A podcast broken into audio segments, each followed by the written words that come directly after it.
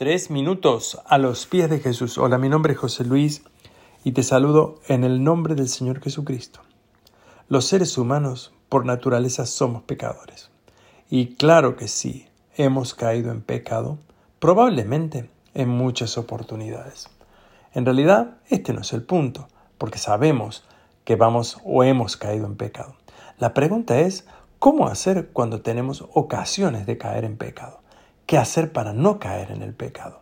Jesús trata este tema con sus discípulos y lo habla acerca en primer lugar y advierte que aquellos que sean los causantes de que otra persona peque serán castigados por Dios sin lugar a duda. Es decir, cuando nosotros mismos somos responsables de hacer caer a otros en algún pecado o en alguna cosa que no agrada a Dios. Pero la pregunta también es cómo hacemos nosotros, porque en realidad en el mundo hay muchos tropiezos, hay muchas situaciones y van a aparecer siempre. Jesús dice que nosotros debemos deshacernos de las cosas que nos hacen caer. Claro, yo no podría hacer en este momento, en tan breve tiempo, una lista de las cosas posibles que nos pueden hacer caer. Creo que cada uno de nosotros tenemos conciencia de qué cosas pueden llegar a ser.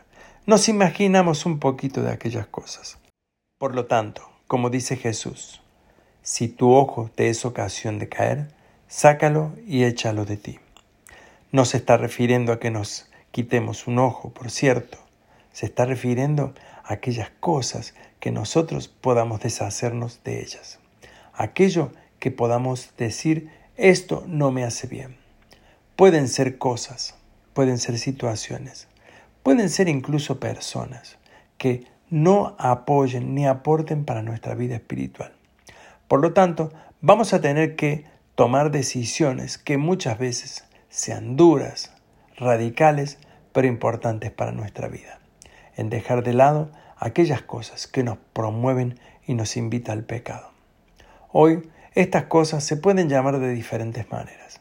Puede ser un aparato electrónico, puede ser, como dije, una persona, puede ser incluso alguna fe o religión que de alguna manera impacte nuestra mente y nos lleve a otro camino. Por eso, cuando nosotros veamos que algo nos aparta del Señor, actuemos rápido, desechemos eso de nuestra vida y sigamos caminando por el camino que Dios ha marcado en nuestra vida. ¿Y tú qué piensas de esto? Nos gustaría escuchar tu testimonio u opinión. Puedes dejárnoslos en iglesialatina.com. Que tengas un día muy bendecido.